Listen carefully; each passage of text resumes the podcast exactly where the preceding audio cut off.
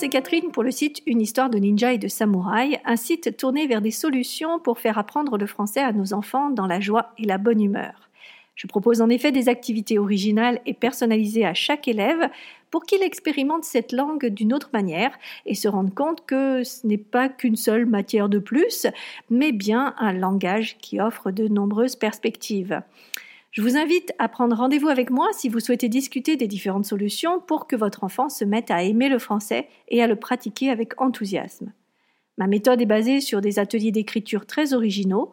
Sachez qu'à partir du 1er septembre 2020, le tarif des ateliers augmente. Il vous reste donc quelques jours, du moins si vous écoutez ce podcast dès sa diffusion, pour prendre en avance des séances et bénéficier encore des prix actuels. Vous êtes bien dans le podcast Le français comme j'aime, podcast que j'ai créé en complément de mon activité pour aider les parents à aider leurs enfants en termes d'apprentissage du français. Ce podcast est lui entièrement gratuit.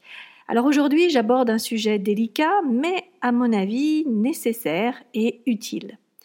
Aujourd'hui, en effet, je vais vous parler des rancunes que nous pouvons accumuler envers nos enfants pourquoi elle freine les apprentissages et je vais, comme à chaque épisode, vous donner des pistes de réflexion pour que vous puissiez voir les choses autrement et trouver la solution qui vous convient le mieux pour évacuer ces rancunes.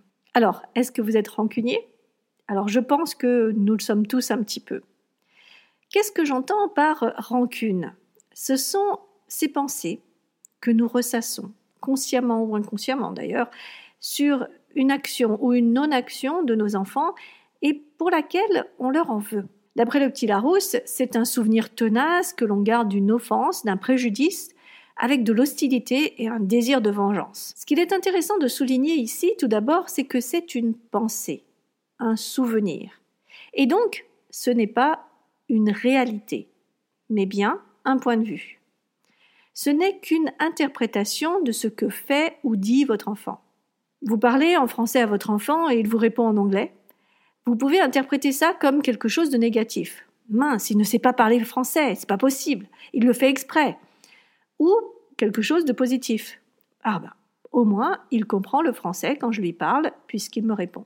Vous voyez que c'est votre interprétation de la situation et selon votre humeur, selon votre expérience, euh, votre éducation et beaucoup d'autres critères d'ailleurs, vous allez interpréter de telle ou telle manière. Donc la rancune, c'est d'abord un ensemble de pensées. Dans la définition du Larousse, il y a le terme tenace.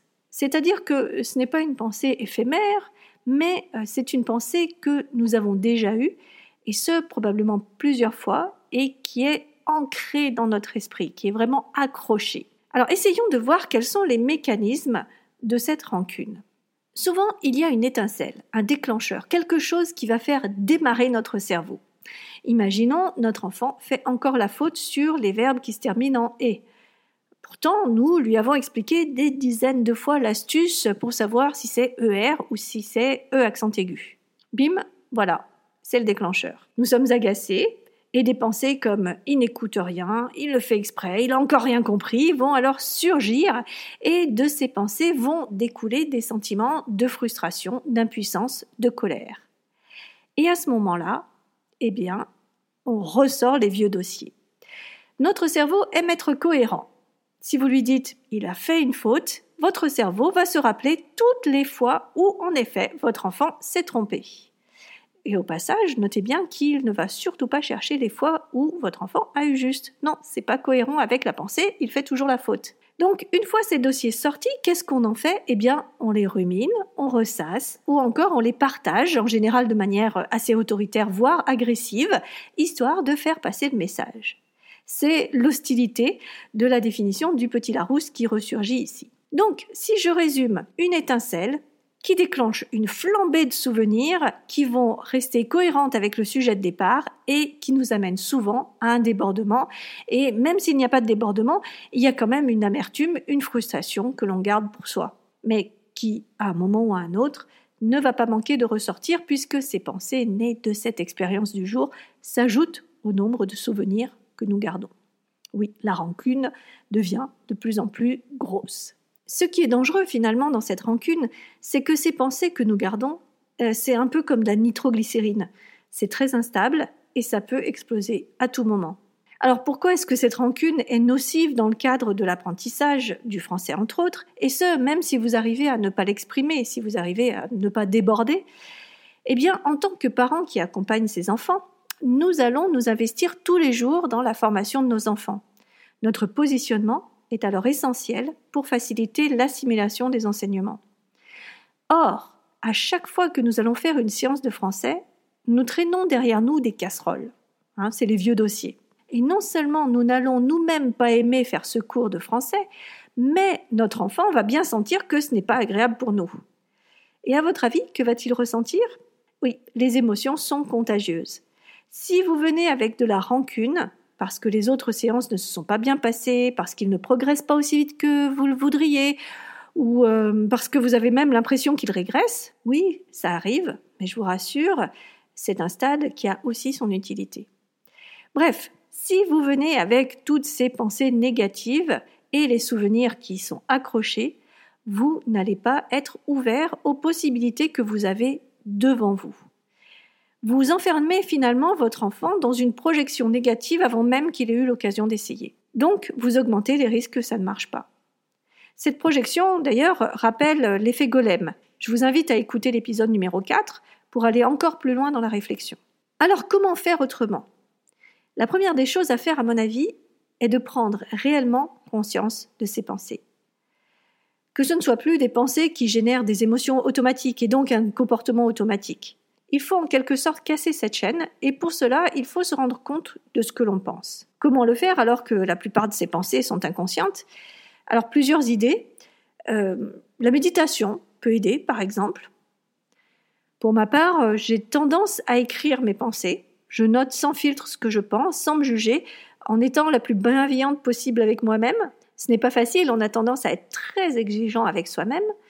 Ça m'a permis de déceler des préjugés que, j'avais, des comportements que je reproduisais de ma propre éducation, et puis aussi des réactions automatiques euh, qui me venaient de, de souvenirs douloureux que je voulais éviter à tout prix. J'ai pu ainsi mettre le doigt sur mes rancunes, envers mes enfants, mais aussi envers moi-même, donc l'écriture est pour moi une sorte de libération.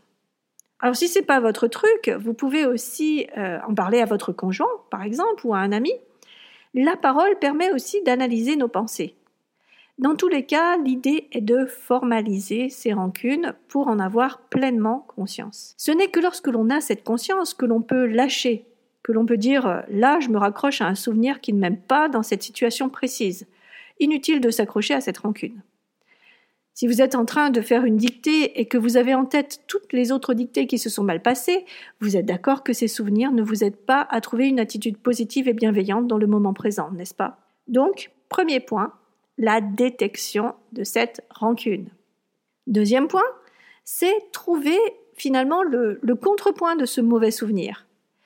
Plutôt que de simplement essayer d'évacuer les rancunes, l'idée ici est de les remplacer je suis persuadée que nous avons aussi des souvenirs où notre enfant a réussi. Alors c'est plus difficile à trouver car notre cerveau a tendance à n'enregistrer que les choses négatives. On parle d'ailleurs de biais cognitifs de négativité. Je vous en dirai plus la prochaine fois. Il faut donc se forcer à chercher les choses positives car ça ne vient pas naturellement. Alors ici, ben, de mon côté, je reprends une nouvelle fois ma plume et je fais la liste des réussites de mes enfants. C'est très satisfaisant. Hein. Je, vous, invite vraiment à le faire. Alors vous pouvez aussi faire ça à l'oral, comme je l'ai dit précédemment, mais je trouve vraiment que l'écrit a quelque chose de plus pérenne. Les paroles s'envolent, les écrits restent, hein, n'est-ce pas? Cette liste de points positifs, de règles de française acquises, par exemple, de facilité de lecture, de retranscription correcte, même si pour le moment c'est que phonétiquement, voilà, ça peut être des exemples de points, mais tous ces points vont vous permettre de construire des pensées qui, elles, vont vous aider lors de la séance avec votre enfant. Quand vous commencez la séance avec en tête les progrès qu'a fait votre enfant, vous lâchez ainsi les mauvais souvenirs, les rancunes, et vous êtes dans un état d'esprit plus léger, plus dans le moment, et vous pouvez donner ainsi à votre enfant le meilleur de vous-même. Envie d'essayer? Alors pour vous inviter à passer à l'action, je vous propose de noter dans les commentaires la liste des choses qu'a appris votre enfant dont vous êtes fier, la liste de ses fameuses réussites. Qu'en dites-vous? Alors si vous préférez, vous pouvez aussi me contacter par email à catherine at de ninja et de samouraï.com. Les ninjas et les samouraïs sont au pluriel. Ou encore tout simplement en utilisant le formulaire de contact du site. J'ai hâte de vous lire. Si vous avez aimé cet épisode, n'hésitez pas à le partager à votre famille, vos amis, vos connaissances, bref, à toute personne que ce podcast peut intéresser. Je vous remercie par avance, c'est pour moi très important car je ne fais pas de publicité intempestive et je pense que le bouche à oreille est le meilleur moyen de toucher les parents qui peuvent avoir besoin d'un soutien pour aider leurs enfants. Donc merci encore de prendre le temps de diffuser autour de vous cette émission. La semaine prochaine, je vous parlerai de comment notre cerveau nous trompe et nous sert. D'ici là, je vous souhaite une très belle fin d'été et je vous dis à bientôt pour la suite des aventures. Bye bye